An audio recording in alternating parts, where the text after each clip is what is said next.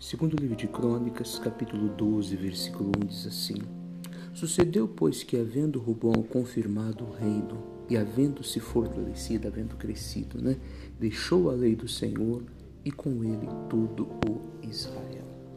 Nós precisamos entender uma coisa: a Bíblia Sagrada, ela tem leis para tudo. E a pessoa que ela serve a Deus, a pessoa que ela se diz filho de Deus, ela precisa observar essas leis em tudo que ela vai fazer. E quando eu digo leis, são regras. A Bíblia, por exemplo, diz: não, você não deve mentir. Colossenses capítulo 3, não mentais uns aos outros. A Bíblia diz que tem que ser marido de uma só mulher, mulher de um só marido. A Bíblia diz em Efésios capítulo 5: não vos embriagueis com vinho onde há devassidão a Bíblia diz: orai sem cessar, 1 Tessalonicenses 5,18. Enfim, a Bíblia tem várias regras, várias leis, né?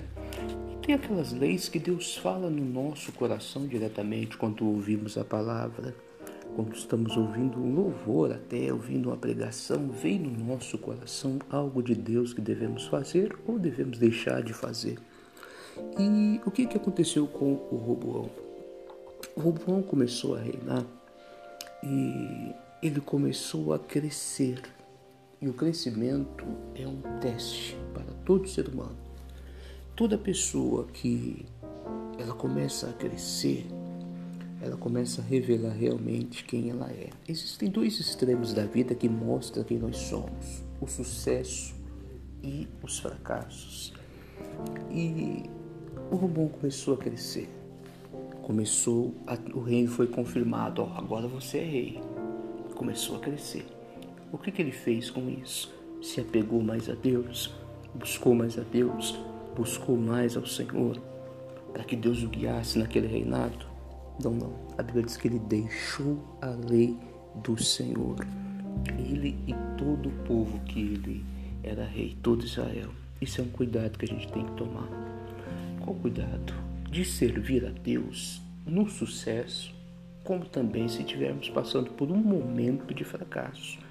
Mas algumas pessoas, quando estão no momento de sucesso, elas não se lembram do Senhor, elas deixam a lei, deixam a palavra, ela começa a viver aventuras.